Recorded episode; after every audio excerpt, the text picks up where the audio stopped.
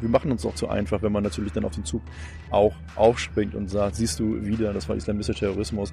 Und wenn man näher hinguckt, nicht viel davon übrig bleibt. Also einen echten islamistischen Anschlag äh, haben wir in Deutschland definitiv nicht gehabt. Für mich wäre es ja auch interessant, oder wenn ich IS-Verantwortlicher wäre, ich würde mich pauschal für alle Anschläge sagen, das waren wir.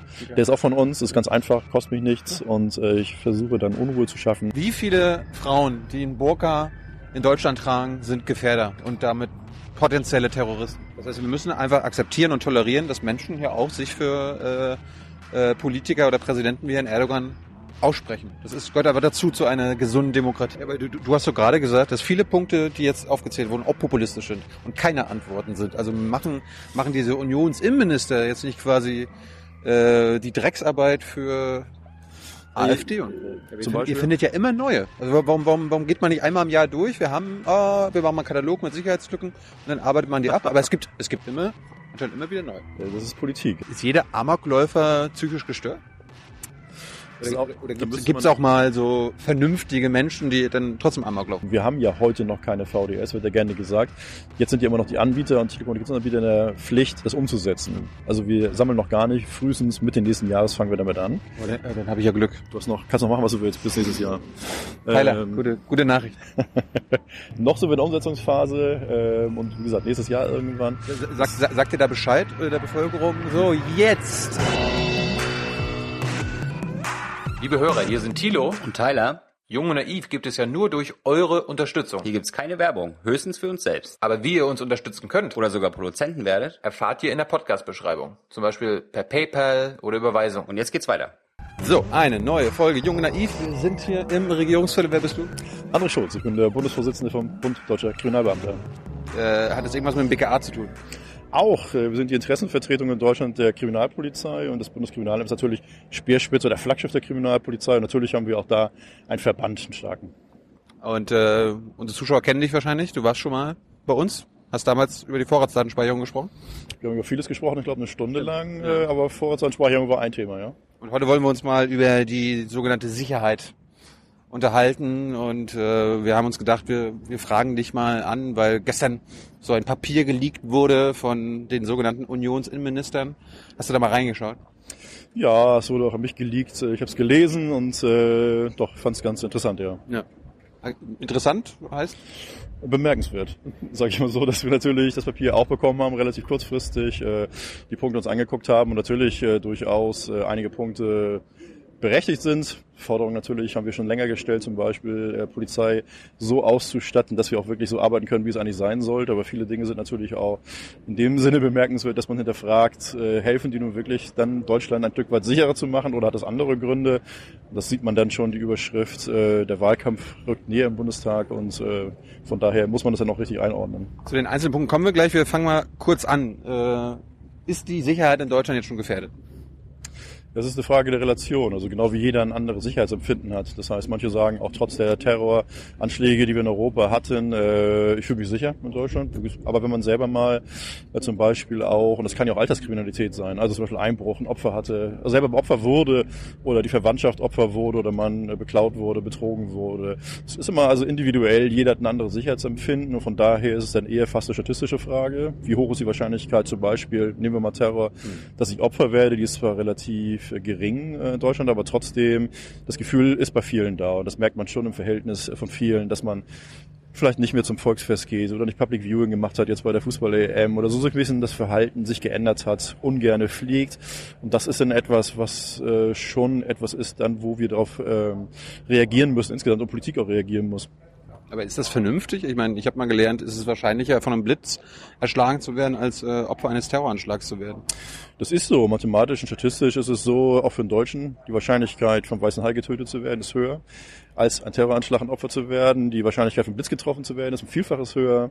Äh, aber das sind äh, Zahlenspielereien und äh, jeder sieht das eigentlich heute durch diese ja, Berichterstattung, jeder berichtet ja heute Twitter, wir haben es gerade erlebt in München, äh, dann auch wie hysterisch berichtet wird. Äh, tun sich die Medien, denke ich, auch immer nicht unbedingt immer einen Gefallen bei der Berichterstattung, weil wir natürlich viele so Einzelfälle eskaliert dargestellt werden.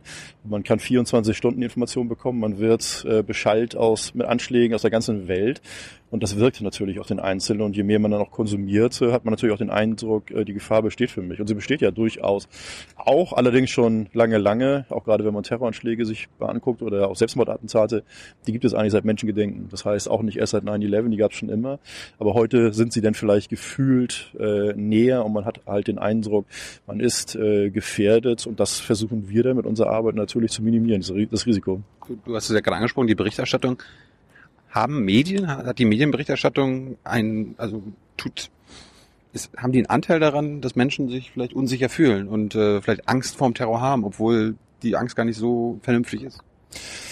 Ja, zum Teil, obwohl ich dann fernab bin von äh, Medienschelte einer allgemeinen Art. Das ist schon so. Ich, ich wollte nicht allgemein, ich wollte, ich wollte sagen oder fragen, ob die überbordene Berichterstattung über Terror, über Terroristen äh, ja, Journalismus hat sich insgesamt verändert. Der hat sich verändert, meine ich, äh, seit wir mehr äh, online publizieren. Das heißt wirklich diese Breaking News Geschichte. Ich muss der Erste sein, ich muss der Schnellste sein. Ob die Fakten denn wirklich so sind, wie sie sich dann äh, darstellen, vielleicht unrecherchiert, ist immer so eine Sache. Und wenn äh, so eine Information erstmal raus ist, bei Twitter, bei Facebook, sonst irgendwo, ist sie auch schwer wieder einzuholen. Ähm, gerade äh, weil jeder die Möglichkeit heutzutage hat, äh, darzustellen. Und was nützt uns das, wenn man zum Beispiel Einzeltäter hat? Und das macht die Polizei. Sie guckt sich jeden Einzelfall an, egal was es ist, ein Terroranschlag bis hin zum äh, Wohnungseinbruch, egal was sich vorstellen guckt, betrachten Einzelfälle. Sieht man auch bei den Anschlägen, die wir dann zu verzeichnen hatten, dass wir natürlich auch, denn äh, andere vielleicht Motive haben oder psychische Erkrankungen oder was es immer hinterstecken kann. Das ist also sehr differenziert und jeder einzelne Fall muss auch differenziert äh, betrachtet werden und das macht es dann für die Polizei ein bisschen schwieriger, weil wir die Zeit brauchen. Das heißt, wie es so schön heißt, die Ruhe der Ermittlung, man braucht einfach länger, ja. um zu sagen, das ist es oder das ist höchstwahrscheinlich. Ja. Und äh, die Zeit haben denn Medien natürlich nicht und da wünschen wir uns eigentlich schon so eine so eine ruhigere, eine unaufgeregtere Berichterstattung, ähm, dann auch äh, vielleicht darauf zu verzichten, die Täter immer zu mystifizieren oder darzustellen, ein bisschen so als Märtyrer mehr oder weniger, also mit einem großen Foto, mit dem Lebenslauf, was hat er gespielt, was hat er gegessen, warum ist er so geworden, was ist also schwere Kindheit. Das ist äh, vielleicht dann immer so ein bisschen, und man hat ja auch dann Nachahmungstäter, ähm, etwas zu viel des Guten. Wenn man sachlicher, kürzer, ähm, neutraler berichten würde, vielleicht ohne große Fotos der Täter, ähm, wäre uns, glaube ich, schon damit geholfen. Ich weiß nicht, ob du den Aufwachen-Podcast kennst, aber da äh, haben wir mittlerweile die Losung, man sollte Selbstmordattentate oder Terroranschläge wie Suizide behandeln, also medial. Also über Suizide wird nur noch ganz klein berichtet. Am besten keine persönlichen Infos mehr, kein Namen mehr, kein Porträt mehr vom, vom Täter. Hältst du sowas vielleicht, so eine mediale, äh, also einen medialen Ansatz angebracht? Es ist ein zweischneidiges Schwert, wenn man ja immer sagt, heutzutage, man kommt an Informationen, wenn man sie möchte. Wenn das die Medien nicht machen, machen das jemand anders. Äh, weil man sie auch publizieren kann. Das kann jeder heutzutage ins Internet stellen. Das stimmt schon. Aber wir wissen natürlich auch in dieser ja doch schnelllebigen Zeit, dass auch einige Anschläge spätestens nach 24 oder 48 Stunden schon wieder nicht mehr so dramatisch sind, wie sie waren. Und dann ist vielleicht gerade bei der Gesamtverantwortung, weil man die Gesellschaft schon ein bisschen wahnsinnig machen kann damit, mit hysterischer Berichterstattung, zu sagen, ein bisschen weniger wäre mehr. Man hat es ja gemacht, die Polizei macht es ja bei Selbstmordgeschichten ähm, zum Beispiel. Äh, wenn das heißt, aus betriebsbedingten äh, Gründen kommt die Bahn eine Stunde später, kann man davon ausgehen, dass es ein Selbstmord im Regelfall war. Das passiert im Regelfall bis zu dreimal am Tag in Deutschland.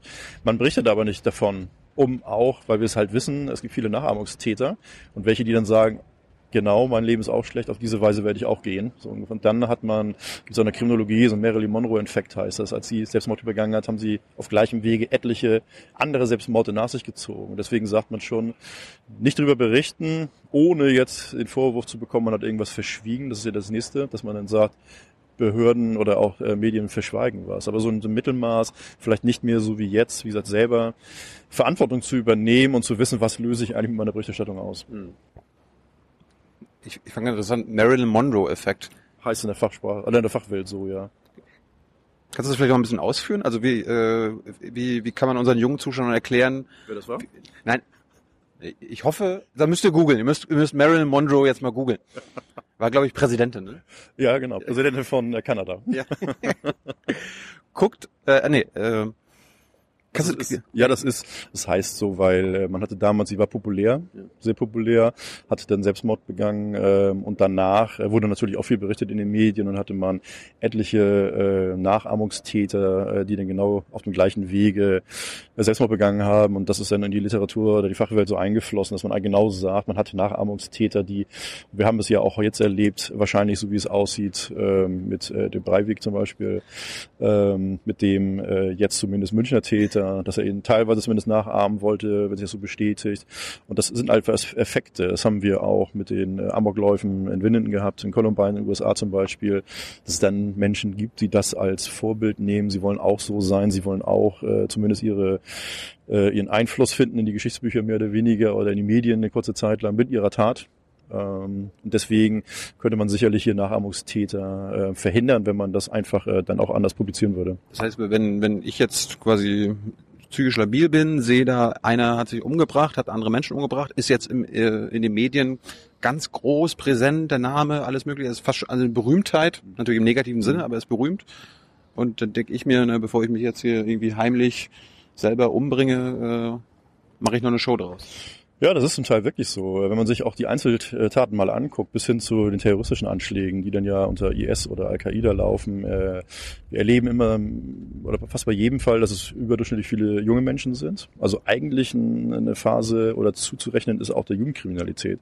Das ist dies ja relativ gut untersucht, die Jugendkriminalität äh, seit Jahrzehnten und man weiß halt, dass es Phasen gibt, äh, wo man sehr empfänglich für ist, ähm, für zum Beispiel äh, jemand, der ihm Halt gibt oder sonst, oder auch empfänglich für negative Aspekte ist, wenn jemand äh, Drogen nimmt oder sonst irgendwas, dass andere dann auch wieder das äh, als Vorbild nehmen oder Einfluss nehmen.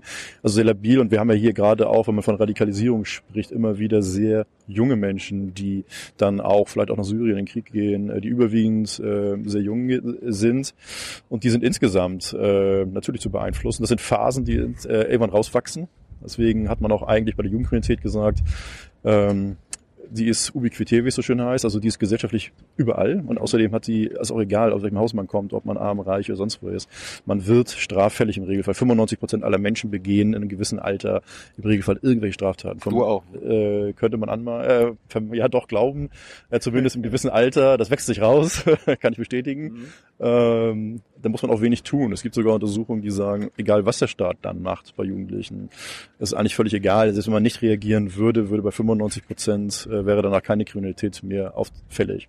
Es sind aber genau diese fünf Prozent, die uns den Kummer machen, weil das sind Personen, die oftmals Intensivtäter sind, also sehr oft auffällig sind oder echte kriminelle Karrieren dann hinlegen. Und das ist genau dieses Spannungsfeld. Und von daher muss das eigentlich äh, auch Radikalisierung, selbst die Anschläge, immer natürlich äh, auch unter diesem Vorzeichen äh, Teil der Jugendkriminalität gesehen werden. Ja.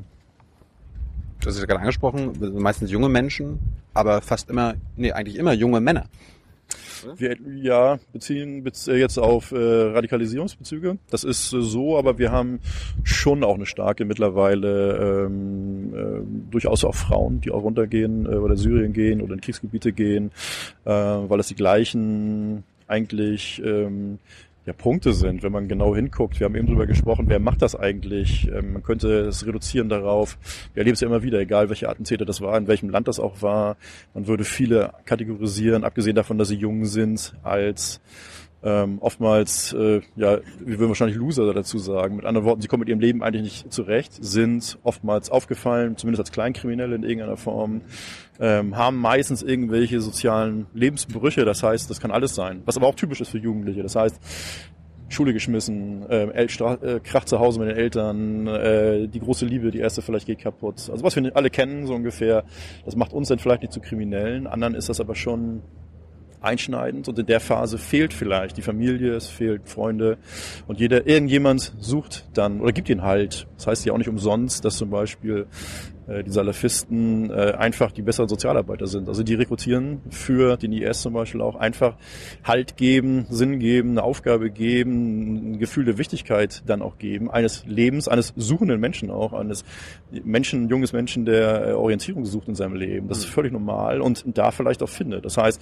nicht umsonst gibt es da auch Untersuchungen oder Überlegungen in der Wissenschaft, dass man sagt, selbst das ist relativ zufällig, ob man rechts, links oder islamistisch, extremistisch wird. Das ist eigentlich äh, sind das immer verschiedene Facetten, die dann gerade da eine Rolle spielen. Machen wir aus kriminalistischer Sicht in Deutschland äh, mehr richtig bei jungen Leuten als zum Beispiel in Frankreich und Belgien? Das muss man sich insgesamt betrachten. Die Historie, es gibt, und das stellt sich eigentlich äh, mehr oder mehr heraus, eigentlich keine Probleme, die wir rein national lösen können oder die auch ihre Ursachen rein national haben. Die sind meistens heutzutage auch ein Zeichen der Globalisierung, der freien oder der Freizügigkeit insgesamt, dass man weit reisen kann. Das hatte viele Vorteile, hat auch viele Vorteile, hat aber auch halt Nachteile. Äh, ich fange da mal relativ weit an und man kann auch, jeder kann anfangen, wo er möchte. Das kann Kreuzzüge, das kann vor den Kreuzzügen, das kann Kolonialisierung sein. Das hat alles Ursachen, die irgendwann mit eine Rolle spielen. Nicht die Hauptursache spielen, aber die eine Rolle spielen. Auch, auch unsere Taten da? Ja, natürlich. Äh, unsere frühesten oder jüngsten Taten sind ganz klar ähm, im ja, unsäglichen, muss man sagen, Antiterrorkampf der USA nach 9-11 hätte man sicherlich anders reagiert. Es wäre die Möglichkeit gewesen, ich sage jetzt mal vielleicht die skandinavische Lösung, ähm, mehr Menschlichkeit, mehr Demokratie, mehr Offenheit, anstatt ein Land anzugreifen, die Strukturen zu zerstören, vielleicht sogar das falsche Land anzugreifen, da wir wissen, dass die meisten Täter aus Saudi-Arabien kamen und nicht aus dem Irak. Aber das ist jetzt eine politische Geschichte. Mhm. Mittlerweile ja auch anerkannt, weil der amerikanische Präsident und der englische Premierminister sich ja bereit, bereits erklärt haben und gesagt haben, hätten wir den Krieg nicht geführt, gäbe es IS in der heutigen Form nicht und Al-Qaida nicht in der heutigen Form. Ähm, Zum Glück hat Angela Merkel den Krieg nicht unterstützt.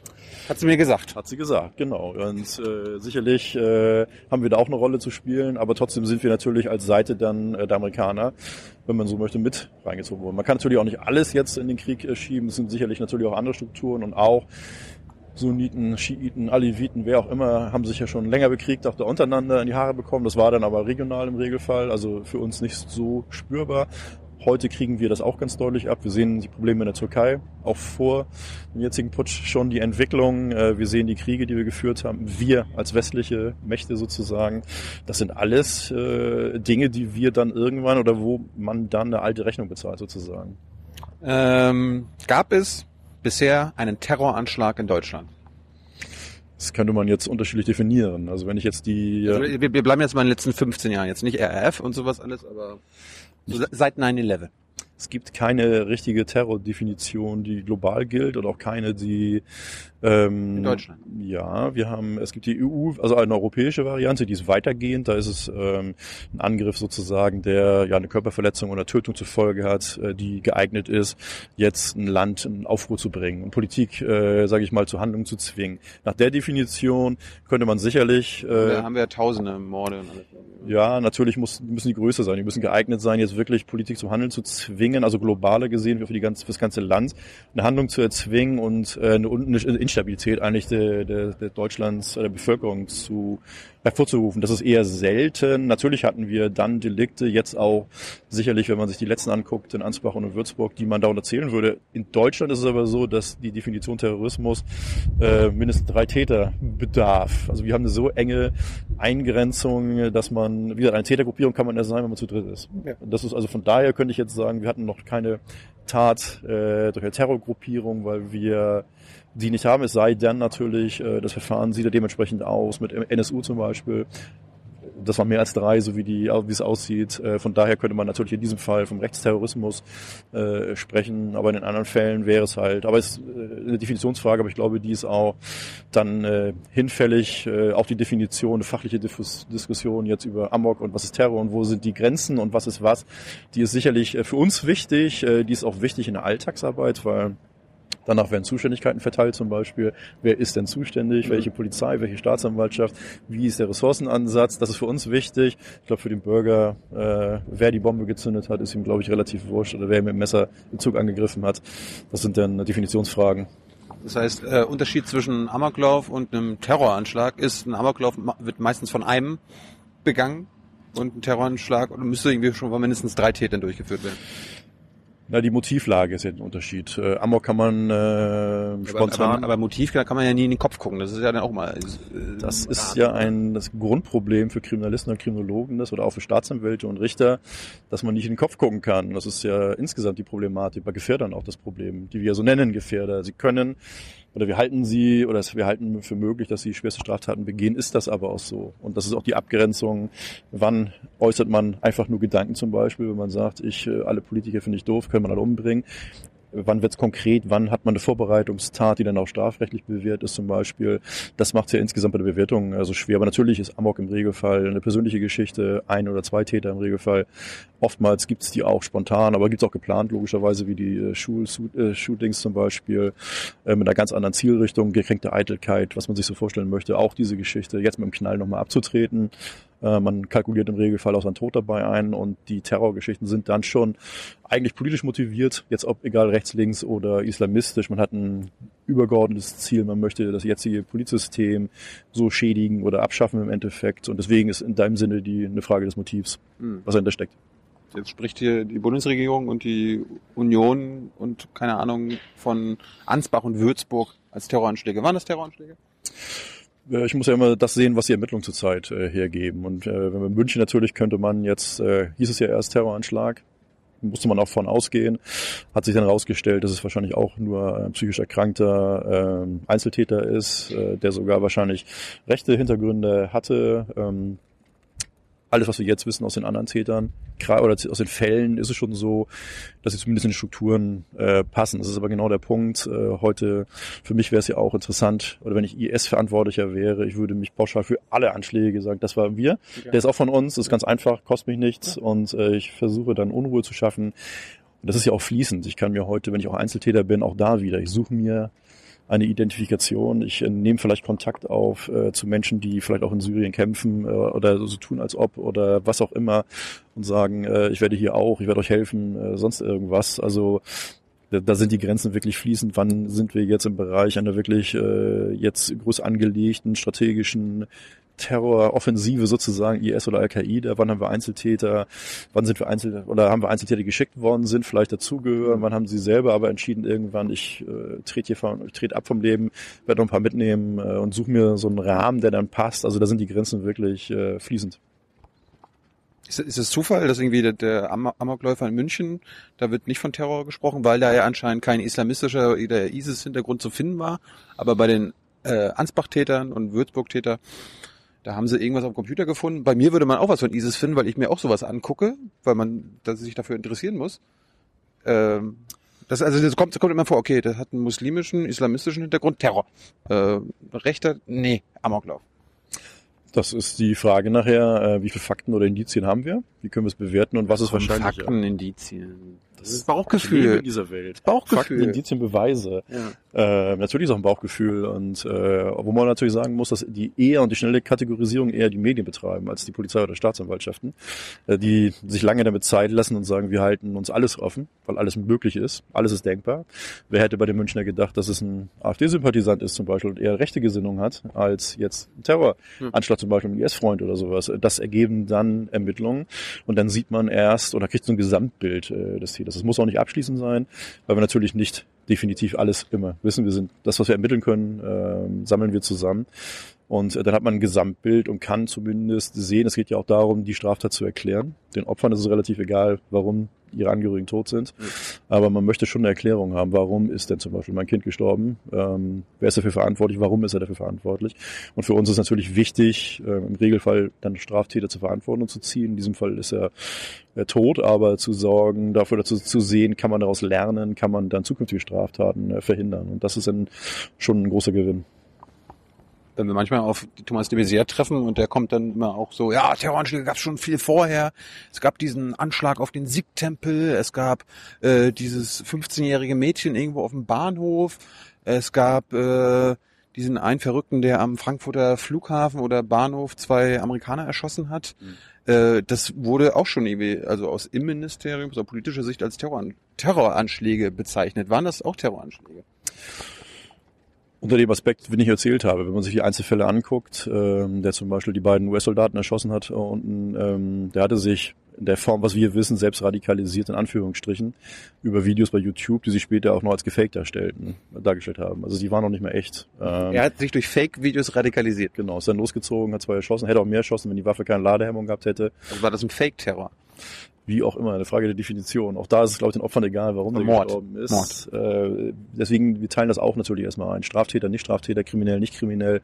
Dann ist die Frage, warum jemand so ist und was sind die Hintergründe. Und das sind der Schwierigkeiten. Wir wollen Straftaten verhindern, Leute zu erkennen. Das ist ein weites Feld, gerade in diesem Radikalisierungsprozess. Was heißt das eigentlich wirklich? Das heißt, wenn jemand, der vielleicht gerade als Konvertit nichts, noch nie was zu tun hatte mit dem Islam und er versucht jetzt ähm, erstmal den Islam kennenzulernen, äh, die Gebräuche mit allen, das würde wahrscheinlich Jahre dauern. Also bis man echt einen Konvertit hat, der wirklich eine Religion, egal welche, äh, annehmen will und äh, das dauert Jahre, ob, ähm, bis er zumindest äh, dann diese Religion kennt. Deswegen ist immer die Frage, für mich ist ja auch einfach äh, dann zu sagen, ich gucke im Internet, gucke mir das mal an, ich habe eine Klammer, ich habe eine Überschrift, ich bin auch Islamist, ich bin wichtig, so ungefähr, ich bin im Namen der Allahs unterwegs. Damit tut man natürlich eine ganze Religion äh, wirklich Unrecht. Deswegen ist die Diskussion auch wirklich perfide, die wir führen, dass man immer äh, wirklich sagt, das ist der Islam zum Beispiel. Äh, das darf man nicht pauschalisieren.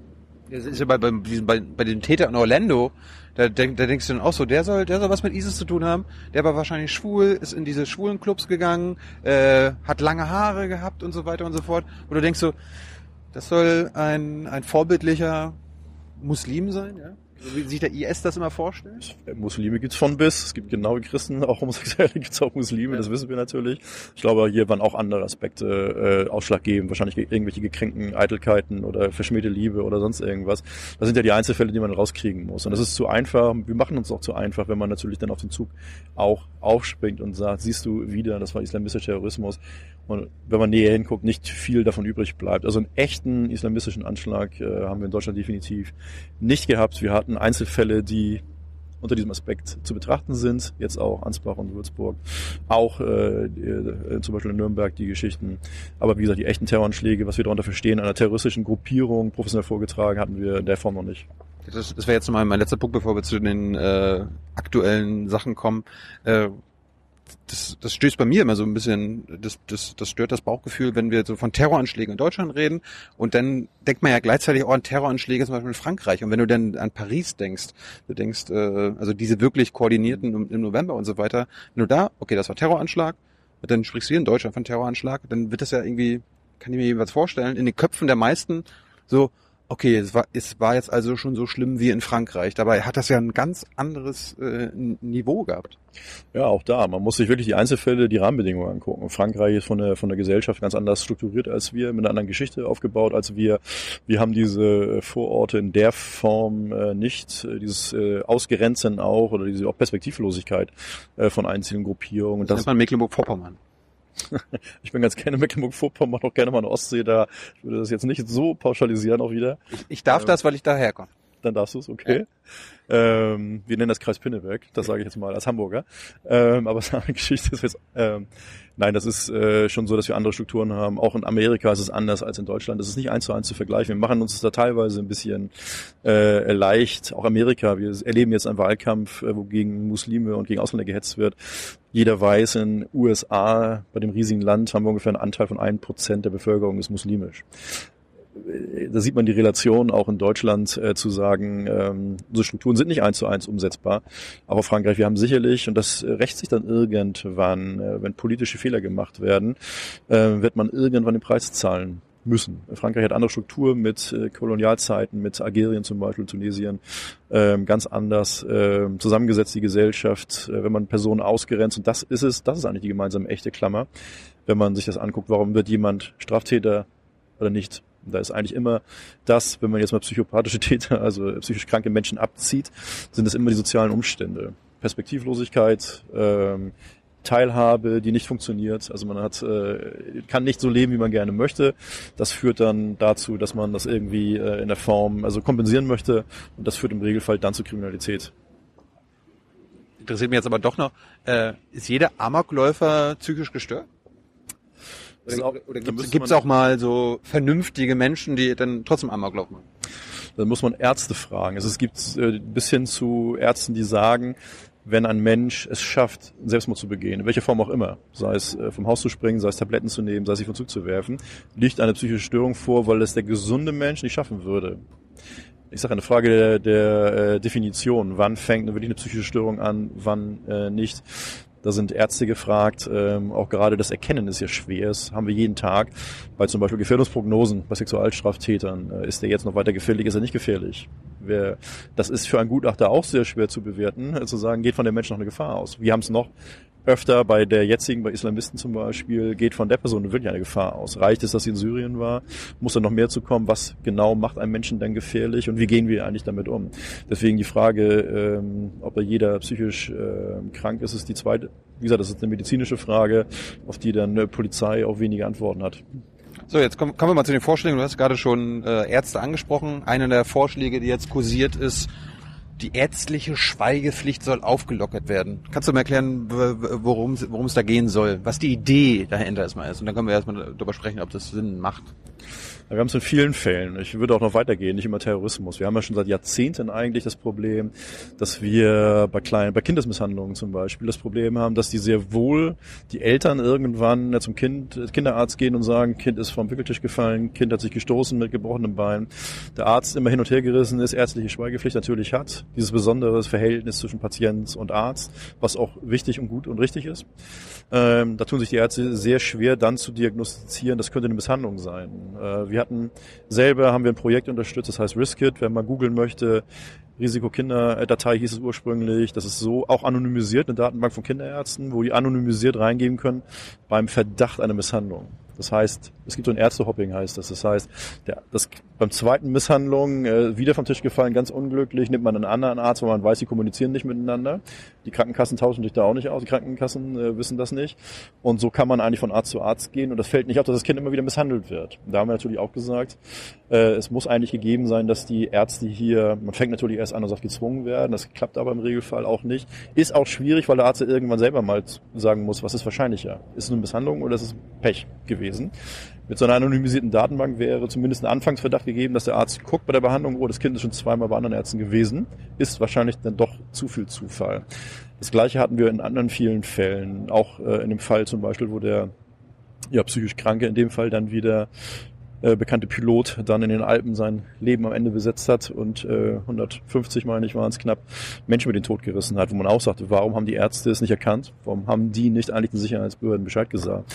Und es gibt auch heute, und wir haben es jetzt natürlich auch, äh, mindestens bei zwei der Täter, ähm, auch zum Beispiel bei dem Münchner, der ja schon in Behandlung war, in der Therapie, und durchaus gesagt hat, könnte suizidgefährdet sein oder auch eine Gefahr für andere sein. Ja, in Ansbach doch auch. Der hat doch schon zwei Suizidversuche hinter sich gehabt. Genau. Das obliegt natürlich jetzt äh, dann am Arzt. Das ist heute schon möglich. Dafür brauchen wir kein neues Gesetz. Wenn der Arzt meint, es geht hier eine Gefährdung oder äh, Straftaten sind zu befürchten von erheblicher Bedeutung, also von Leib oder Leben für andere, dann hat er heute eigentlich schon die Pflicht sogar, äh, das den Behörden zu melden. Das heißt, es ist nicht in der Hand des Arztes, ob jetzt, also wie gesagt, die Möglichkeit besteht heute schon, ob jetzt, wenn man das noch weiter verpflichtend macht, das ändert, irgendwas ändert, wage ich mal zu bezweifeln. Abgesehen ist dieses besondere, von dem ich eben sprach, Verhältnis, Vertrauensverhältnis zwischen Arzt und äh, Patient äh, wichtig. Auch, dass die Patienten sich zum Beispiel öffnen. Gibt ja auch andere Optionen, äh, wo man sagt, dann erzähle ich dem Arzt vielleicht nicht mehr äh, alles oder ich verstelle mich oder sonst auch immer. Also es besteht heute schon die Möglichkeit, deswegen ist das so ein bisschen möchte fast sagen populistisch, weil er die Möglichkeit hat, ein Arzt heute schon, wenn er die Gefahr sieht. Ähm, er muss es dann nur machen. Und zwingen kann man dazu äh, wohl keinen. Und was soll doch die Konsequenz sein, wenn der Arzt ist? Man stellt später fest, der Arzt hat es nicht gemacht. Ist er Mittäter oder ist es eine Ordnungswidrigkeit? Muss er Geldstrafe bezahlen dafür? Äh, also eine ungeklärte Fälle. Ich glaube aber auch hier wird die Ärztekammer schon äh, Mittel und Wege wissen, dass das dann äh, ja nicht weiter ausufert. Ich, ich, ich, ich frage mich, ich frag mich, was sie denn da ändern wollen. Ich habe jetzt irgendwie nur Lockerung der ärztlichen Schweigepflicht äh, gehört. Du hast ja selbst gesagt, es gibt ja jetzt schon Ausnahmen. Also wenn, irgendwie, wenn der Arzt hört, okay, das könnte eine schwerwiegende Straftat sein, mhm. dann darf und muss er wahrscheinlich mhm. auch das der Polizei melden. Also was will man da jetzt noch lockern? Ja, ich glaube, das ist das Problem dieses geleakten Papieres, äh, das ja erst nächste Woche Donnerstag, glaube ich, veröffentlicht wird, offiziell. Ach so. Ähm, so dass die wenigsten wissen und wie ich äh, weiß, auch die wenigsten CDU-Politiker wissen, äh, was das bedeutet. Die sollen sich nämlich auch erst nächste Woche damit beschäftigen. Da ist es eher interessant zu sehen, äh, wer hat das eigentlich, wer ist eigentlich der Autor von diesem Papier? Das wäre interessant. Äh, und da steht auch nicht drin, ich kenne das auch, äh, da steht auch nicht drin, äh, was man sich genau dahinter vorstellt. Also das wird dann interessant, wenn die Innenpolitiker äh, das dann, also die CDU und Unionsinnenpolitiker, wenn die dann nächste Woche mal darüber diskutieren und dann sollten sie es konkret machen, was sie sich eigentlich darunter vorstellen. Du kannst dir nichts darunter vorstellen. In der jetzigen Form, wie gesagt, mit allen Aspekten, es geht jetzt schon und ähm, von daher war es vielleicht eine, eine Überlegung eines Einzelnen, äh, der da Autor ist und der vielleicht nicht zu Ende gedacht hat. Ich, ich weiß es zum jetzigen Zeitpunkt nicht. Wir gehen mal die anderen Punkte durch. Äh, es geht auch um ausländische Gefährder. Kannst du erstmal erklären, was ein Gefährder für euch ist? Weil das BKA macht, hat, hat ja so eine Gefährderdatei, oder? Ja, auch das, der Begriff ist europaweit nicht äh, vereinheitlicht. Das heißt, jedes Land entscheidet völlig selbstständig, äh, was ist eigentlich ein Gefährder. Es ist, sagt fast schon der Name, ist natürlich jemand in der Form, dem man zumindest schwerste, also äh, schwerste Straftaten, meistens natürlich äh, gegen Leib und Leben von Menschen äh, zutraut, äh, die aber auch wieder diesen Hintergrund haben, eigentlich politisch motiviert zu sein. Das heißt, diesen Hintergrund zu haben, Systeminstabilisierung äh, zu betreiben oder also aufrührerisch in dem Falle wirken können auf die Gesellschaft. Das ist so Gefährder gibt es ja noch andere Definitionen von relevanten Personen zum Beispiel. Das sind wieder Leute, die Gefährder kennen oder mit Gefährdern zu tun haben. Mhm. Aber das ist eine Problematik. Die Sicherheitsbehörden als Polizei gerade sind natürlich immer in, in diesem Spannungsfeld, jemanden zu haben, dem man das zutraut, den jetzt aber zu beobachten oder mehr oder weniger so unter Kontrolle zu bringen, dass es nicht tun kann. Gerade weil man nicht in Menschen reingucken kann äh, und sagen kann, was plant er denn nun? Wir haben natürlich Aspekte, wo wir wissen, dass die Person ausgereist ist ins Kriegsgebiet, dass sie vielleicht sogar ausgebildet wurde, dass sie an kriminellen oder an kriegerischen Handlungen beteiligt war, dass sie Menschen getötet hat. Äh, oftmals äh, kann man das auch äh, bis hin zu äh, Social Media entnehmen. Ähm, weiß man hat Ansatzpunkte oder Zeugenaussagen, die belastbar sind. Äh, da kann man aber heute schon dann dementsprechend, gibt ja etliche Verfahren, die auch geführt werden, dementsprechend einzusperren, wo wir aber auch nicht wissen, ähm, wenn jemand für eine wahrscheinliche Tat dann oder die vielleicht im Ausland begangen hat, hier vier, fünf Jahre ins Gefängnis kommt. Wir wissen, dass die schlimmsten Fälle der echten Radikalisierung im Regelfall im Gefängnis passieren. Also nochmal sozusagen verschlimm, verschlimmert wäre die Radikalisierung, was natürlich kein Argument wäre, nicht einzusperren, ähm, weil Strafe muss dann äh, erfolgen natürlich, aber insgesamt ist es für uns Gefährder schwer mitzuarbeiten, weil die Menge ist auch äh, so groß mittlerweile, dass es für uns eigentlich äh, ja fast de facto unmöglich ist. Und das ist ja eigentlich das, was wir gelernt haben aus allen Terroranschlägen, auch europaweit, dass man im Regelfall alle vorher schon kannte. Das heißt, sie waren Verfassungsschutz oder Polizei bekannt. Trotzdem war man nicht in der Lage, äh, die Straftaten zu verhindern, weil man es nicht lückenlos schafft. Das geht rechtlich auch teilweise nicht, ist auch eine Grauzone. Wenn ich jemanden verdächtige, er könnte es gemacht haben, ist die Frage, was mache ich als nächste Maßnahme? Es gibt ja immer schlaue Vorschläge von Fußfesseln bis sonst wohin. Äh, auch das ist, die Fußfessel hat hat ihre positiven Aspekte, so wie sie mal gedacht war. Das heißt, wenn ich vielleicht ein, eine kleinere Kriminalität habe und sage, eigentlich ist das nichts für eine Haftstrafe. Ähm, der Junge muss aber so eine Art Hausarrest bekommen und anstatt Haftstrafe zum Beispiel, das geht. Für alle andere ist ungeeignet die, Haft, die Fessel. Wir haben es erlebt bei äh, Sexualstraftätern, die als gefährdet galten, die können trotzdem die Taten begehen. Ähm, wir werden es bei Gefährdern. Wir haben es erlebt in Frankreich, einer trug eine Fußfessel. Es ging trotzdem, ich kann hinterher natürlich dokumentieren, wo er gewesen ist, aber ich kann es nicht verhindern. Ähm, und die sind, also das ist auch eine Problematik, äh, wo man gerne sagt, wir werden jetzt ihm eine Fußfessel anlegen. Ist auch da die Frage, was hat er eigentlich gemacht bis zum jetzigen Zeitpunkt, dass er das verdient. Ja, das ist, das ist ja der Punkt. Gefährder, das können ja Menschen sein, die noch nie in ihrem Leben eine Straftat begangen haben, wo ihr, nee, wir, wo wir ihr, brauchen, wir haben schon Tatsachen, werden dafür, äh, sind dafür erforderlich für die Eingruppierung. Das heißt, wir müssen schon ähm, wissen, dass die Person natürlich jetzt, wie ich schon sagte, war vielleicht ausgereist, war beteiligt an Kriegshandlungen, kam wieder, ist hier aktiv, ähm, vielleicht in der salafistischen Szene, ist äh, also irgendwie Tatsachen sollte man äh, müssen brauchen wir, um zu sagen, ähm, von den können wir so eingruppieren. Aber auch dann, selbst dann ist es sehr schwierig. Auch da gibt es natürlich Abstufungen äh, von Menschen, die trotzdem die Gefährder als eingestuft sind, aber trotzdem unau unauffällig leben.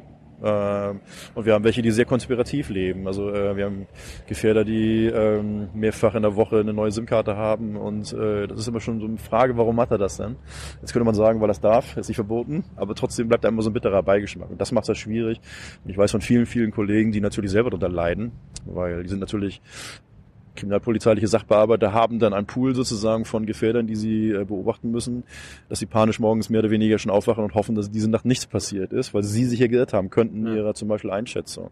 Also das ist auch kein Spaß, äh, dass man jetzt äh, zum Beispiel Menschen dann als Gefährder eingruppiert, von denen wirklich wahrscheinlich keine Gefahr ausgeht. Also das ist ein Spannungsfeld, betrifft nicht nur Kriminalpolizei, sondern auch Verfassungsschutzdienststellen natürlich. Man teilt sich das äh, von den Ländern. Ähm, aber da genau zu sehen, was ist rechtlich zulässig äh, und was äh, würde zu weit gehen. Das ist die Schwierigkeit. Wenn wir das BMI, also im Ministerium immer wieder fragen, jeden Monat nach den Gefährderzahlen. Mhm. dann werden uns äh, 500 islamistische Gefährder aufgetischt und äh, in der Regel 15 Rechtsextreme und 5 Linksextreme. Wenn ich mir jetzt mal angucke, die ganzen Taten hier in Deutschland, äh, die wenn Flüchtlingsheime brennen, alles Mögliche, dann kommt mir, kommt mir diese, kommen mir diese Zahlen ein bisschen komisch vor. Euch auch? Ja, was heißt komisch? Ähm, Ich meine, es, es, soll, es gibt ja anscheinend 30, 40 mal mehr gefährliche islamistische Täter als Rechtsex Rechtsextreme, als, Naz als Neonazis? die Szene rechts und links ist in Deutschland ja auch historisch fast, äh, muss man sagen, bedingt relativ gut äh, bekannt. Also ähm, zumindest die Hardliner von den Rechten und Linken kennt man ganz gut. Und da ist man so weit äh, dran, dass man Veränderungen äh, eigentlich kennen oder auffallen müssten. Natürlich jeder, der äh, seit NSU würde auch nicht mehr die Hand fürs Feuer legen und sagen, erkennt man das wirklich? Und die Fragestellung ist natürlich auch immer eine der, wenn irgendwo ein Flüchtlingsheim brennt zum Beispiel oder die Frage kriegen wir jedes Mal, das kriegt das BKA auch, gibt es eigentlich Strukturen? Erkennt man Strukturen bei Recht zum Beispiel? Und muss immer sagen, nein, nach dem, was wir wissen, ähm, sind der überwiegende Teil, über 50 Prozent äh, wohnen an dem Ort, wo es gebrannt hat, also in, in der Stadt meinetwegen. In der Nähe äh, sind heimische Täter oder wohnen, bis über 70 Prozent sind dass sie wohnen auch im nahen Umfeld des, der Stadt. Also daher würde es auch schon widersprechen, dass man jetzt eine große Struktur hat, wenn man sagt, das sind reisende äh, Täter, die zum Beispiel dann gezielt von A nach B gehen. Trotzdem kann man es nicht ausschließen. Heute lässt sich vernetzen und zusammen agieren, äh, dass man es vielleicht nicht unbedingt mitbekommt oder nicht in der Form, dass man es mitbekommt, dass jetzt aktuell dann oder Straftaten von diesem Personenkreis ausgehen. Also spätestens an NSU, wie gesagt, ist man da sehr sensibilisiert und würde nicht mehr pauschal ausschließen, dass es so ist. Wir erleben da durchaus ähm, auch eine Aufweitung natürlich, wenn man sich die Täter, und das sind gar nicht mal so wenig, das geht ja immer unter. Es sind, glaube ich, im letzten Jahr über oder um die 600 Tatverdächtige festgenommen worden oder ermittelt worden, ähm, Brandstiftung im Regelfall auf Heime oder Kleingruppierungen und auch Gewaltdelikte gegen Flüchtlingsunterkünfte.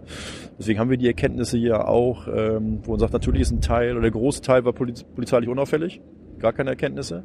Ein Teil war allgemein kriminalitätsauffällig, also mit anderen Straftaten irgendwas und nur ein geringer Teil hatte schon mal einschlägige Erkenntnisse. Aber auch da sehen wir bei ein oder zwei Fällen, die wir jetzt aus der Praxis kennen, kennst du wahrscheinlich auch, ähm, wo man hinterher feststellt, Polizei sagt keinen rechten Hintergrund. Und wenn man ein bisschen länger noch gräbt, ähm, stellt man plötzlich doch fest, doch, äh, in rechten einschlägigen Szenen oder in Foren oder Musik oder sonst irgendwas, da gab schon was. Also es ist auch ein Feld, ähm, aber die Frage war ja eigentlich, äh, warum so viele Diskrepanz ne, zwischen Islamisten und rechts und links. Wir haben zurzeit einfach die Entwicklung. Äh, natürlich, dass wir gerade der Salafismusbereich äh, immer noch stark wächst. Kein Bereich wächst äh, stärker äh, als äh, der salafistische Bereich. Das heißt nicht, dass alle Salafisten logischerweise auch wiederum jetzt äh, A Gefährder sind oder B auch zu Terrorismus neigen. Das ist ja auch nur ein politischer Teil. Ein großer Teil der Salafisten macht das, betreibt das auch mehr oder weniger zwar sehr ultraorthodox, möchte ich mal fast sagen, aber würde nun nicht unbedingt zu Gewalt neigen. Gibt es auch wieder einen Teil. Also es ist schwierig für uns und die Zahlen äh, kann man, äh, wie gesagt, aufgrund des, dass man die Szene relativ gut kennt. Das gleiche gibt es eigentlich auch bei äh, Problemfans zum im Fußball, dass es eigentlich eine überschaubare Szene ist, die die Polizei fast wirklich 100% namentlich benennen kann. Dann war der Punkt Hassprediger. Was sind für euch Hassprediger? Ich habe von Steinmeier gelernt, das ist Donald Trump. Hat er gesagt, genau. Äh, würde wahrscheinlich nicht unter die Kategorie fallen, die wir äh, hier für unsere Hassprediger, natürlich ist es keine feststehende Definition, schon gar keine juristische, aber es ist natürlich, sind Menschen, die natürlich dann aufgrund ihrer Stellung, Imane oder ähnlich, äh, in Moscheen im Regelfall agieren oder auch im Internet gibt's ja durchaus auch und ihre Ideologien dann äh, verkünden. Auch das ist natürlich differenziert, wenn man mit vielen spricht, die sich radikalisiert haben zum Beispiel oder in welcher Form auch immer, die dem Islam zugewandt haben, die sagen mir dann oder auch den Ermittlern, die Moschee hat für mich relativ wenig eine Rolle gespielt. Meine, in Anführungsstrichen, Radikalisierung kam über Freunde, übers Internet oder sonst irgendwas. Aber der Iman oder was in der Kirche, das interessiert mich so, also der Moschee, das interessiert mich relativ wenig. Gibt es aber, und natürlich haben wir solche, die dann ganz klar in dem Sinne gegen die freiheitdemokratische Grundordnung agieren oder aufrufen zu Gewalt oder zu Straftaten. Schwierig ist natürlich, das nachzuvollziehen, nachzuweisen, gerade weil sie im Regelfall ja auch nicht auf Deutsch predigen, was ja ein Problem ist. Äh, wie weit die nun wirklich denn dazu äh, geeignet sind, Menschen dann so zu radikalisieren, dass sie Terroranschläge begehen, das lasse ich mal dahingestellt sein. Das wäre das wär doch mal eine Maßnahme der Unionsinnenminister, Imame dazu zwingen, auf Deutsch zu predigen. Der ist ja nicht neu, der Vorschlag. Ich glaube, der war im, Okay. der war im Antiterrorpaket äh, 12 oder 11 dieses Jahr. Ich habe keine Ahnung, ich habe irgendwann vergessen auf, mitzuzählen. Ja. Aber den Vorschlag gibt schon länger, ja. Dass man die sagt, äh, in, in Moscheen wird nur noch Deutsch gepredigt.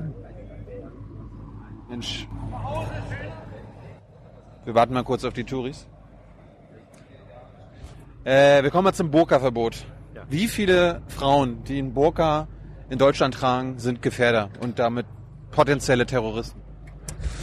Die Zahl habe ich nicht. ähm, ich weiß nicht, wann du die letzte Frau in Berlin zum Beispiel in Burka gesehen hast. Ich kann mich nicht erinnern. Die letzte Burka, die ich gesehen habe, war in... Wedding vielleicht. In, na, ich glaube, ich habe sie in Dubai. Ja, ja. In Dubai habe ich sie gesehen, das letzte Mal. Äh, eine Burka. Nein, das ist natürlich ähm, auch wieder aus verschiedenen Facetten. Wenn ich jetzt denke, ich bin äh, Public Viewing, nehmen wir mal so ein Beispiel, oder äh, öffentlicher Raum. Ich bin da für die öffentliche Sicherheit zuständig und äh, gucke mir jetzt auch äh, Rucksäcke an. Wenn jetzt kommt jemand voll verschleiert ist, das ist für mich losgelöst, warum der einen Schleier trägt oder eine Burka trägt, eigentlich ein Risiko, weil ich gucken muss, was verbirgt er denn da unter. Das ist Punkt eins aus dem Sicherheitsaspekt. Weil ne, da kann ich mehr drunter verstecken. Ich kann aber in Deutschland logischerweise, ich kann auch äh, mir Bettlagen über den Kopf ziehen oder eine Plastiktüte und hier rumlaufen, wenn es mir gefällt. Wahrscheinlich muss ich mir aber gefallen lassen, bis die Polizei irgendwann mal anspricht und fragt, wer ich bin und was ich hier so treibe. Ein weißes Bettlaken über Kopf ist vielleicht sowieso keine gute Idee, wenn man dann denkt, dass ich noch einer anderen Gruppierung angehöre. Hallo Hut auf. Ähm, aber natürlich ist es ein Politikum. Also Burka spielt im Regelfall, äh, ich glaube, die meisten Politiker wissen auch gar nicht so richtig die Unterschiede, Nikab und wie sie alle heißen, Kopftuch, Verschleierung, wie weit das geht. Was was ist, fällt ja auch immer schwer, gibt ja verschiedene Formen, auch noch landestypisch. Ähm, das ist äh, natürlich auch wieder Symbolpolitik. Äh, ich muss es nicht gut finden, mir gefällt es auch nicht, liegt aber vielleicht daran, dass ich mit Religion insgesamt relativ wenig anfangen kann. Ähm, Deswegen, ob jemand das, ob das ein Zeichen der Unterdrückung einer Frau ist, äh, das mag so sein. Mögen einige Frauen vielleicht auch ganz anders sehen. Ist auch nicht meine Rolle, das zu bewerten oder steht mir auch nicht zu, das zu bewerten.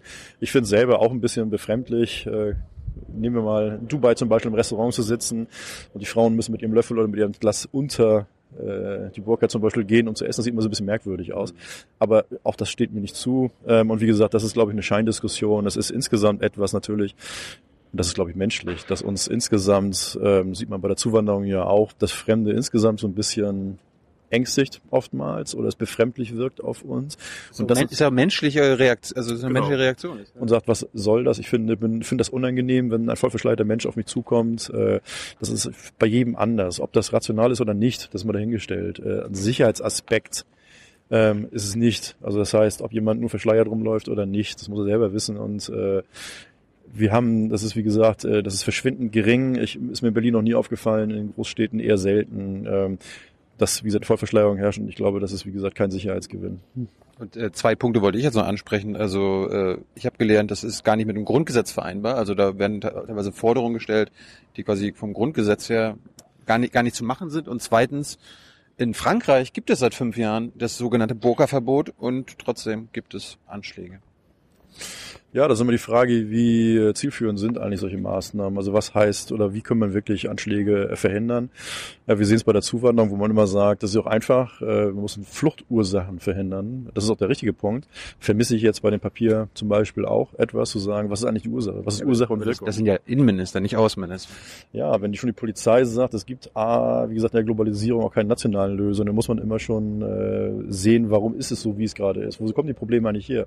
Warum haben wir diese Probleme? Und wir haben sie natürlich ähm, durch die Zuwanderung gehabt, wo wir als äh, Vertreter der Kriminalpolizei vor allen anderen, das heißt vor den offiziellen Zahlen, das wussten, weil wir selber erhoben hatten und gesagt haben, wer kommt zu uns, warum kommt die zu uns, wer bereitet uns eigentlich Sorgen. Da konnten wir zum Beispiel sagen, dass die Kriegsflüchtlinge Syrien, Afghanistan, Irak im Regelfall völlig unauffällig leben, bis auf Einzeltaten. Und äh, dass natürlich äh, andere Gruppierungen aus dem Balkan, aus Nordafrika und aus dem Kaukasus das genutzt haben, die Wanderungsbewegung, um auch zu uns zu kommen.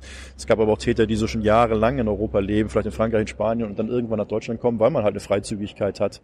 Äh, da hat Polizei, da haben wir eigentlich schon, oder Politik muss man sagen, und darauf haben wir schon, seit es einen Schengen-Raum gibt, darauf hingewiesen, dass es im Grunde die Freizügigkeit sehr positiv ist für uns, freie Reisemöglichkeiten, aber halt Risiken birgt. Das heißt, ich weiß nicht genau, wer zu uns kommt, ähm, wer sich auffällt, wo sich auffällt in Europa. Und man hat es jetzt gesehen, wenn man das dann drauf anlegt heutzutage, und auch da ist die Welt zusammengewachsen, man kann es mittlerweile und kommt dann einfach, dass dann Staaten an, die, ja, an den Rand der Handlungsfähigkeit getrieben werden, weil sie nicht wissen, was sie mit diesen Menschenmassen machen sollen. Und dann sich zu beschäftigen damit, Was ja auch schwierig ist, ähm, die Einzelschicksale rauszufischen, wirklich die ihre Lebensgefahr äh, waren und äh, nach uns zu uns gekommen sind, ähm, um ihr Leben zu retten und andere, die vielleicht sagen, pff, in meinem Land habe ich einfach keine Perspektive. Ähm, wir machen uns doch nichts vor, egal wo man herkommt, Marokko, Tunesien, Algerien, sonst irgendwo Syrien. Im Kern möchte der Mensch eigentlich durchaus da leben, seine, wo, wo seine Wurzeln sind. Und wenn äh, das ist einfach so und das sind meistens auch soziale Aspekte, aber das ist jetzt ein anderes Feld. Ähm, was war die Frage? Wir waren beim Burka-Verbot. Aber ich wollte, ich genau. wollte mal zur, Wie gesagt, äh, ja, relativ sinnlos. Das ist die, ich wollte mal zur doppelten Staatsbürgerschaft kommen. ja, einzuordnen, so unter Burka-Verbot, denke ich mal. äh, ich glaube nicht, dass es Bullshit. Das habe ich nicht gesagt, aber Ich habe es jetzt gesagt. ob das jetzt das Kernproblem ist, weil ich ja auch denke, Ja, ich meine, die nennen es ein Integrationshindernis. Ja, jetzt muss ich erstmal gucken. Ich kenne selber Amerikaner, Australier, Briten mit doppelter Staatsangehörigkeit. Die sind ja auch alle gemeint. Klar. Dass sie entscheiden müssen. Und diese sind auch nicht integriert. Das Kern des Problems ist ja ein anderes. Ich weiß ja, was dahinter steckt. Äh, man möchte natürlich sagen, wir haben eine Person, die zu uns gekommen ist, die sich hier nicht benehmen kann, also die eine Straftat begeht, sonst auch irgendwas. Oder vielleicht verdächtig ist, eine schwere Straftat zu begehen in dieser Zeit. Derjenige hat eine Staatsangehörigkeit aus einem anderen Land. Wir haben jetzt Verurteilung gesagt oder gesagt, du bist hier eine Gefahr für uns oder du bist Straftäter, wir wollen dich loswerden. Das heißt, aus Strafe nehmen wir dir die deutsche Staatsangehörigkeit weg. Du hast ja noch eine andere und sieh zu, dass du Land gewinnst sozusagen. Das Problem bleibt ja aber das, was wir immer schon haben. Du wirst ja nicht los. Trotzdem nicht los. Ähm, ich glaube, die Aussage dahinter ist ja, man möchte schnell abschieben können. Wenn es aber kein Abkommen gibt in den Ländern oder die Personen nicht genommen werden, was ja heute immer noch gang und gäbe ist, weil es außenpolitisch nicht gelöst worden ist, nützt auch die Wegnahme einer Staatsangehörigkeit nichts. Weil insgesamt Deutschland, wir sind alle gleich äh, vor dem Gesetz, egal welche Religion, Hautfarbe du hast oder Nationalität hast, du wirst auch gleich äh, behandelt, also egal welche Nationalität du hast. Wenn es darum geht, dann Menschen abzuschieben, das ist das die einzige äh, Fragestellung eigentlich, aber das Problem bleibt dann weiterhin ungelöst. Dann gab es so, so einen lustigen Spruch oder Satz in dem Papier, wer sich für, für, wer sich für Regierungen, wer sich für ausländische Regierungen engagieren will, den legen, dem legen wir nahe, Deutschland zu verlassen. Das hört sich so ein bisschen nach George Bush an, so if, either you're with us or you're against us oder so ein bisschen Donald Trump mäßig. Ja, es passt natürlich gut in den, äh, die Zeit. Ist, es klingt toll. Äh, natürlich ist es so, dass wahrscheinlich viele oder wenige Verständnis dafür haben. Jetzt nehmen wir mal die Demonstration äh, der Türken hier in Deutschland pro Erdogans Regierung. Ob das so sinnvoll ist, ob das sein muss, äh, das ist, sage ich mal, dahingestellt. Äh, wir haben jetzt die Möglichkeiten und unser Demonstrationsrecht ist natürlich relativ äh, frei. Das heißt, wir müssen ja auch keine Demonstration genehmigen, die werden einfach angemeldet, wenn man ein Interesse daran hat. Und wir erleben es ja früher, wir haben es früher erlebt, wir haben hier auch demonstriert, äh, war vor meiner Zeit allerdings gegen den Vietnamkrieg, wir haben auch gegen andere Regierungen in Deutschland Politik gemacht, wir haben gegen die Atomaufrüstung, gegen die USA demonstriert in Deutschland. Äh, so erleben es natürlich oft, wir haben hier chinesische Gruppierungen, die gegen ihre Regierung demonstrieren. Alles im kleineren Umfeld natürlich, aber das ist ja nicht neu, das passiert jeden Tag. Äh, aber natürlich, ich glaube, es war ja auch nicht in Deutsch, es war äh, der österreichische Außenminister, der der erste war, der das nochmal deutlich gefordert hat. Ähm, okay, vielleicht, äh, ich glaube, der ist auch noch keine 30, ne? aber hast du sehr junge... Ich glaube, der ist so äh, alt wie ich, ja, so äh, 35. mh. Ich glaube, der ist noch 27, 28 oder so. Die Frage, ob der geeignet ist, lasse ich mal dahingestellt für einen so einen wichtigen Posten eines Außenminister eines Landes. Vielleicht weiß der auch noch nicht alles einzuschätzen. So, aber das ist eine andere Geschichte. Ähm, Ja, aber ich, ich denke da so, irgendwie Obama war ja auch 2008 hier an, an der Siegessäule, da haben sie auch Menschen für quasi den nächsten Präsidenten, einen ausländischen Präsidenten engagiert.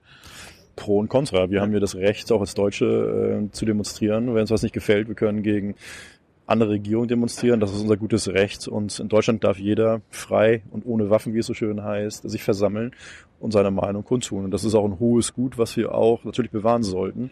Und wir haben auch jetzt schon Möglichkeiten, wenn zum Beispiel Versammlungen, äh, Demonstrationen dann gewalttätig werden, davor, äh, vorzugehen. Erleben wir jeden Tag. Es wird, die werden aufgelöst, die werden beendet. Es gibt Strafen, die man machen kann, Ordnungswidrigkeiten. Es gibt alle Möglichkeiten. Das ist natürlich ein bisschen Arbeit, aber das ist ein hohes äh, Rechtsgut, auch hier seine freie Meinung zu äußern. Und wo wollen wir da anfangen und wer will das kontrollieren? Gegen was möchtest du demonstrieren? Ist das legitim, ist es nicht legitim? Von daher auch populistische Forderungen ohne Aussicht auf Erfolg. Das heißt, wir müssen einfach akzeptieren und tolerieren, dass Menschen hier auch sich für äh, äh, Politiker oder Präsidenten wie Herrn Erdogan aussprechen. Das ist, gehört aber dazu zu einer gesunden Demokratie. In meinen Augen schon, ja. Solange es, und das ist der Grundsatz, das haben wir aber immer, äh, friedlich passiert. Das heißt, gewaltfrei ja. passiert. Das ist der einzige Aspekt. Äh, und das ist etwas, der Preis, jetzt könnte man sagen, natürlich wird die Polizei wieder Arbeit, wir müssen vielleicht verkehrslenkende Maßnahmen einleiten, wir müssen aufpassen, was passiert. Das ist der Preis, den wir zu zahlen haben. Aber ich ganz ehrlich, ist doch schön, in so einem Land zu leben, wo du alles sagen kannst, frei sagen kannst, auch unbestraft, ungestraft sagen kannst. Das ist der Preis, den wir dann zahlen müssen. Wie gesagt, sobald es gewaltfrei passiert, meine Meinung, gibt es überhaupt kein Argument. Und ich glaube auch, das ist verfassungsrechtlich nicht haltbar, wenn man das anfangen würde, jetzt irgendwie zu verbieten. Dann hab, äh, möchte Herr de Maizière einen neuen Abschiebegrund äh, äh, feststellen, nämlich äh, wenn man die öffentliche Sicherheit gefährdet, kann man schneller abgeschoben werden. Ist das nicht auch so ein bisschen so, okay, könnte es gefährlich sein? Und darum schieben wir dich ab. Ja, das ist, man muss natürlich versuchen, de Maizière jetzt breche ich meine Lanze, hat es ja auch nicht leicht. Er versucht, eine Kraft sozusagen für Sicherheit zu sorgen. Das gelingt mal besser, mal weniger gut. Ähm, und viele Maßnahmen äh, sind äh, zielführend, die meisten leider nicht. Und wenn ich Papier so angucke, die meisten äh, auch nicht so richtig, weil sie nicht zu Ende gedacht sind. Ähm, und natürlich auch so ein Aspekt. Es ist schon so, und das ist, glaube ich, dann auch bei den meisten Bürgern und Bürgern so, dass man sagt, wenn du herkommst, man hat ja so ein gewisses Bild vor Augen. Du kommst hierher, wir gewähren dir vielleicht Asyl oder Schutz, dann benimm dich bitte auch. Ich will nicht so weit gehen von Integration oder den Unterschied zu sprechen, noch zur Assimilation oder was erwarte ich eigentlich von einem Menschen, der sich integrieren muss. Äh, ich glaube, der Kern ist wirklich so, äh, leb hier, arbeite hier, äh, aber sei gewaltfrei, so ungefähr, akzeptiere es, wie es hier ist. Mhm. Dann hast du auch nicht zu befürchten und wir auch nicht von dir. Das ist so der, der Tenor und von daher ist hier natürlich äh, dem Aspekt, und das lese ich eigentlich aus diesem ganzen Papier raus, so eine gewisse Panik im Vorwahlkampf vor der AfD, machen wir uns nichts vor. Das sind Argumente, sieht gut aus, bringt zwar nicht viel im Regelfall, aber man muss dem Bundesinnenminister in dem Fall natürlich schon zugutehalten, dass er Kraftamtes gezwungen ist, Sicherheitslücken, wenn es sie denn gibt, zu schließen. Ob das gelingt, ist wieder die zweite Frage. Ähm, und wenn ich mir das angucke, die Absichtserklärung dahinter ist ja, wie gesagt, für den meisten sogar nachvollziehbar. Wer sich nicht benimmt und auch kein, in Anführungsstrichen, dann Deutscher ist, der kann auch wieder gehen. Mhm. Bloß, wie gesagt, ich muss immer von Ende her denken. Das heißt, ist es realistisch? Wann ist es realistisch? Was hat die Men der Mensch eigentlich gemacht? Und äh, zurzeit ist es relativ gut geregelt. Ich muss natürlich eine gewisse, äh, ich muss verurteilt sein zu einer, von einer Strafe. Ich muss irgendeine Straftat begangen haben. Mhm. Das ist die Konsequenz eine der Konsequenzen, dass ich vielleicht äh, abgeschoben werde oder ausgewiesen werde, vielleicht auch nach dann Verbüßung einer Haftstrafe oder teilweise werden die auch nur teilweise verbüßt. Dann wird man abgeschoben ins Ausland. Das gibt's aber heute alles schon, kann man sicherlich drüber sprechen. Und wir haben das ja schon auch in einem Asyl, äh, in einem äh, Antiterrorpaket, ich weiß nicht welches das war, reduziert die Anforderungen. Man kann heute schon viel früher, viel, viel früher abgeschoben werden und ausgewiesen werden, als das früher der Fall war. De facto hat sich trotzdem nichts geändert, weil die Hindernisse die gleichen geblieben sind. Und solange ich das nicht ändere, ähm, werde ich auch keine Erfolge erzielen. Wir haben noch zwei kleine Punkte. Ähm, erzählen wir uns mal was über das Cyberabwehrzentrum vom BKA. Gehört eigentlich auch zu den Punkten, wo ich sagen würde, ich möchte erstmal wissen, was man sich da vorstellt, wo die Lücke erkannt worden ist. Es ist natürlich schon so, dass wir in dem Bereich äh, ja, Cybercrime, wie so schön heißt, oder ist ja eine Definitionsfrage, mhm. also vielleicht Internetkriminalität insgesamt, oder wann ist es Cybercrime, wann ist Internetkriminalität, gibt es ja so eine Definitionsproblematik. Es gibt einen Unterschied? Ja, natürlich. Ja? Äh, wenn du dir die Kriminalstatistik anguckst, ist ja tausend Taten, die du mit Tatmittel Internet begehen kannst, die da aufgeführt sind, die aber vielleicht noch nicht Cybercrimes, gibt Cybercrime im engeren und weiteren Sinne. Tatmittel Internet? Ja, gibt es. äh, man muss es auch irgendwie eingruppieren. selber drüber. Ja, ich weiß, wie blöd das klingt, aber ja. man muss es natürlich eingruppieren für uns, dass man sagt, was ist das eigentlich? Du musst es ja irgendwo statistisch abbilden. So Tatmittel Post oder was? Es gibt Tatmittel Mofa oder sowas. Also es gibt, wie viele Facetten gibt es, äh, was Tatmittel sein kann?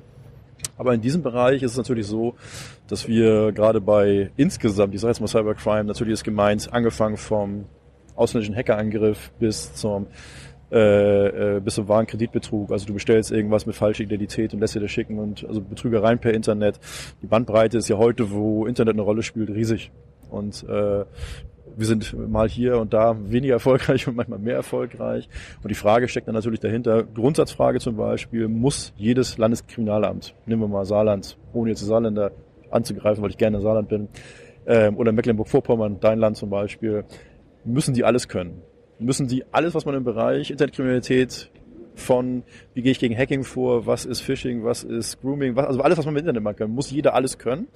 Oder gibt es da eigentlich Möglichkeit, dass vielleicht einige zentrale Dienststellen, weil Internet ist auch grenzenlos in Deutschland, vielleicht dann auch zentral Ermittlungen übernehmen. Das BKA hat ja eine Zentralstellenfunktion, das heißt durchaus die eigene Zuständigkeit nach dem BKA-Gesetz, ähm, aber grundsätzlich auch Informationsgewinnung, Zusammenführung, wie der Lagebilder das BKA dann macht zum Beispiel, Kriminalstatistik, aber auch hier zu sehen, äh, wo sind eigentlich Kompetenzen, äh, was fehlt uns eigentlich noch. Und äh, jetzt müssen wir mal sehen, natürlich sind wir noch nicht weit, lange noch nicht da, wo wir eigentlich hinwollen im Bereich, was für Fähigkeiten hat die Polizei zum Beispiel in dem digitalen Raum äh, zu ermitteln. Wo sitzen eigentlich unsere Profis, abgesehen davon, dass wir viel, oftmals die gar nicht bekommen, weil wir die auf dem freien Markt einkaufen müssen und die nicht immer kommen zu uns, weil wir nicht so gut bezahlen.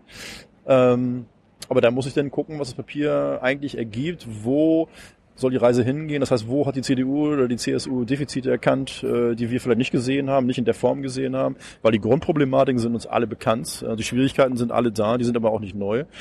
Vielleicht gibt es da neue Ansätze, die wir noch nicht kennen. Bist du schon mal im Darknet gewesen?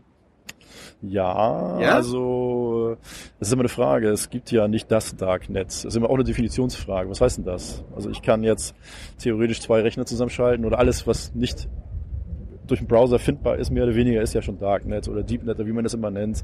Ich habe da eine Folge gesehen, wo es erklärt wurde vom Bundesinnenministerium. Ja. War sehr süß. Ähm, also die Erklärung war sehr süß.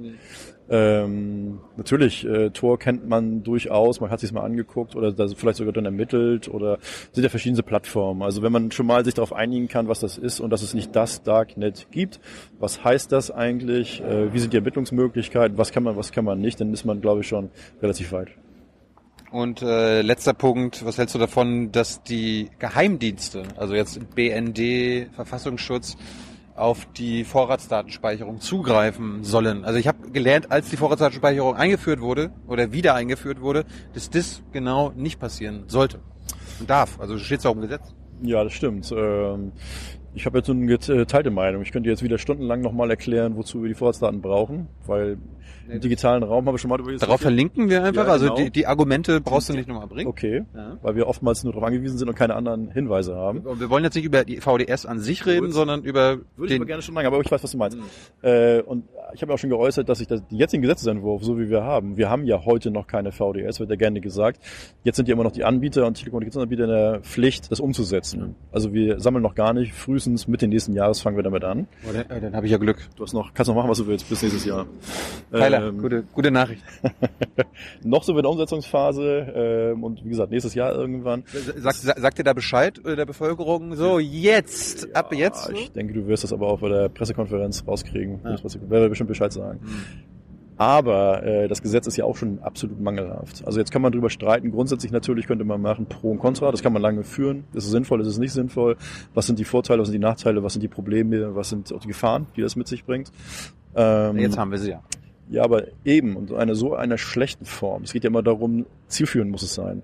Das Gesetz, das wir jetzt bekommen haben, ist ein Kompromiss, der nicht gerade toll ist in der Praxis. Also so viele Taten sind zum Beispiel ausgenommen, die, wo wir die Daten eigentlich bräuchten, die gar nicht erfasst werden. Also es hat so viele handwerkliche Fehler, abgesehen davon. Also ich, ich will mal wissen, wenn es kommt, ob wie weit das brauchbar ist, weil viele Delikte sind nicht erfasst davon. Ähm, Standardmaßnahmen können nicht stattfinden. Teilweise ist eine Verschlechterung zur heutigen Situation sogar. Also mal dahingestellt. Deswegen bin ich etwas so viel so, also nicht so überzeugt von dem jetzigen Gesetz, weil ich sage, das taucht sowieso nichts und später wird man mehr oder weniger sagen, äh, ihr macht ja nichts damit, ja, das ist, weil das Gesetz so schlecht ist, aber das ist eine andere Problematik. Und das ist natürlich eine, jetzt ein Problem, äh, dürfen jetzt die Dienste darauf zugreifen, ja oder nein. Äh, da führt man die Grundsatzdiskussion natürlich durchaus, ähm, warum haben wir die Trennung zwischen Polizei und Verfassungsschutz zum Beispiel? Was ist eigentlich der Grund dafür? Trennungsgebot, wie weit kann man das aufweichen? Wie weit darf man auf gemeine Daten, gemeinsame Datenbänke äh, zugreifen? Ja oder nein? Ist schwierig, bin mir auch nicht sicher, dass das verfassungskonform äh, hinzubekommen ist. Ähm, natürlich hat Verfassungsschutz auch die Interessen daran, gerade im Bereich Gefährder aufzuklären. Das heißt, rauszubekommen, ist jemand wirklich gefährlich, ist jemand nicht gefährlich, ist eine Gefahr für die Gesellschaft, ist das nicht. Muss aber rechtsstaatlich passieren. Das haben wir ja den ganzen Tag. Bei jeder Maßnahme, die wir machen, die muss immer abgewogen sein, verhältnismäßig sein, geeignet sein, erforderlich sein, ähm, verfassungsrechtlich sauber sein. Das heißt, man greift immer an Grundrechte ein und das muss immer eine Waage oder der, im Verhältnis stehen, also den rechtsstaatlichen Prinzipien genügen. Und hier müssen wir sehen, ob das dann der Fall ist, wenn dann auch Verfassungsschutz auf diese Daten zugreifen kann, wage ich mal äh, fast zu bezweifeln. Wirklich? Ob das Gesetz so kommt und verfassungsgemäß ist, Nein, nein, äh, ob du, dass du das anzweifelst. das ist das Gesetz, was zweifle ich genau an? Ich zweifle. Erstens, ja, natürlich, das ist Gesetz so, so lau, so Ich weiß nicht, ob die höchste, also ob das einer richterlichen, zumindest einer verfassungsrechtlichen Überprüfung standhält. Das ist die Frage. Wir haben es ja mehrfach erlebt, äh, dass das Gesetz kommt, das glaube ich. Dann, wenn es gewollt ist äh, von der Union, von der Großen Koalition, wird es kommen. Ähm, die Frage ist, äh, wie gesagt, wie zielführend ist das? Ähm, und ich und bin ja als Teil der Polizei davon bin ja immer äh, auf der Seite der Guten und wir versuchen natürlich äh, das Optimum sehen, das Böse natürlich bei uns nicht. Logischerweise, weil wir einen anderen Zweck befolgen. Aber ich weiß es nicht, ob in der heutigen Zeit natürlich das Verfassungsgericht dann der gleichen Meinung ist und sagt, das ist gedeckt, äh, diese Maßnahme. Ähm, werden wir sehen, wenn es dann soweit ist und dann in Karlsruhe liegt. Liebe Hörer, hier sind Thilo. Und Tyler, Jung und Naiv gibt es ja nur durch eure Unterstützung. hier gibt's keine Werbung, höchstens für uns selbst. Aber wie ihr uns unterstützen könnt, Oder sogar Produzenten werdet. erfahrt ihr in der Podcast-Beschreibung. Zum Beispiel per PayPal oder Überweisung. Und jetzt geht's weiter. Und André, zum Schluss, äh, du hattest ja vorhin schon mal die norwegische Reaktion angesprochen. Glaubst du, dass sowas auch in Deutschland funktionieren könnte? Es ist schwer zu sagen. Ich hätte, hättest du mich vor einem Jahr gefragt, hätte ich nicht mal gesagt, dass es heute so wie es ist. Mit 25 Prozent der Deutschen, die sich vorstellen können, rechts zu wählen oder AfD zu wählen, so anfällig sind für Populisten, für Menschen, die keine Antworten haben. Aber Ja, aber du, du hast doch gerade gesagt, dass viele Punkte, die jetzt aufgezählt wurden, auch populistisch sind und keine Antworten sind. Also machen, machen diese Unionsinnenminister jetzt nicht quasi äh, die Drecksarbeit für AfD und wir müssen, das ist ja die Aufgabe, es ist auch, äh, das ist auch die Aufgabe der Minister, Ministerien, zu gucken, ähm, gibt es Sicherheitslücken? Kann man die schließen? Mit welchem Aufwand kann man die schließen? Ist das rechtsstaatlich okay? Ihr, ihr findet ja immer neue. Also warum, warum, warum geht man nicht einmal im Jahr durch? Wir haben, ah, wir machen mal einen Katalog mit Sicherheitslücken und dann arbeitet man die ab. Aber es gibt, es gibt immer, anscheinend immer wieder neue. Äh, Das ist Politik. Also ich könnte jetzt sagen, wir haben natürlich als, allein als BDK weisen wir die Politik wahrscheinlich täglich auf mehrere Lücken hin, in welcher Form auch immer. Rechtslücken, Gesetzeslücken, äh, SCPO-Lücken, es gibt immer Lücken. Politik ist aber nicht so, dass sie so viel Druck hat, dass sie es machen müsste. Man versucht natürlich möglichst viel dann nicht zu tun. Und zu guten Zeiten äh, war es ja auch schwer umzusetzen. Mit einigen Parteien wäre es auch nie umzusetzen. Äh, das ist aber auch die, äh, die Entscheidung der Politik natürlich nachher. Was macht sie denn auch mit unseren Hinweisen? Äh, hätten wir natürlich einen Katalog, den gibt jeder Fachmann kann dir natürlich äh, Defizite aufzählen in Gesetzen, in äh, allen Maßnahmen. Die Frage, was macht Politik da draus und wie weit, wenn man hier den Prozess dann sieht der Gesetzgebung zum Beispiel, was kommt hinten eigentlich bei raus? Ist das praktikabel? Ist es nicht praktikabel? Können wir den Gesetzen arbeiten? Und natürlich ist es so, dass, äh, das ist vielleicht auch Politik, das ist auch vielleicht dann soweit nachzuvollziehen, dass Politik merkt und Union sagt, sie ist die Partei der inneren Sicherheit, lasse ich mal dahingestellt. Ähm, wir werden jetzt unser Klientel bedienen und wir zeigen auch diesen Menschen, die durchaus, und das glaube ich eigentlich eher, wenn man Menschen äh, sich wirklich äh, nimmt und mit denen spricht, äh, viele Sachen erklären kann und dann so ein bisschen Ängste nehmen kann. Ähm, das macht Politik aber nur zu sehr geringen Teil. Und dann ist natürlich so ein Papier viel leichter, auch eine Zielgruppe zu äh, erreichen, zum Beispiel, die dafür empfänglicher sind und auch glauben, dass es äh, wirkungsvoll ist, als wenn man sagt, es gibt einfach keine klar oder einfachen Antworten, es gibt nur komplizierte Antworten und lange Prozesse. Das ist natürlich vielleicht auch menschlich, dass man dazu neigt, dass dann die einfachen Antworten zu bevorzugen und sagt, das Papier sieht total toll aus. Ich will es auch nicht komplett zerreißen, ähm, aber äh, ist das wirklich zielführend? Und der Grundsatz gilt natürlich weiterhin. Man muss es abwägen, wie hoch ist das Risiko für uns? Nehmen wir mal Opfer eines Terroraktes zu werden. Wie hoch wäre der Preis, den wir zu bezahlen haben? Sprich Freiheitseinschränkungen in aller Form. Ich kann es begründen für viele Dinge, zum Beispiel, wo ist Videoüberwachung sinnvoll und wo ist sie nicht sinnvoll. Ich kenne die Aspekte pro und contra. Was bewirkt Videoüberwachung für einige? Für einige, die nehmen das gar nicht wahr, für die ist es uninteressant. Einige sagen, sobald Kameras da hängen, werde ich, ver verändere ich mein Verhalten. Das ist eigentlich schon sehr bedenklich dann. Auch da muss man Kompromiss finden, wo man sagt, öffentliche Plätze, Räume, öffentlicher Nahverkehr kann ich zum Beispiel dann gut mit leben.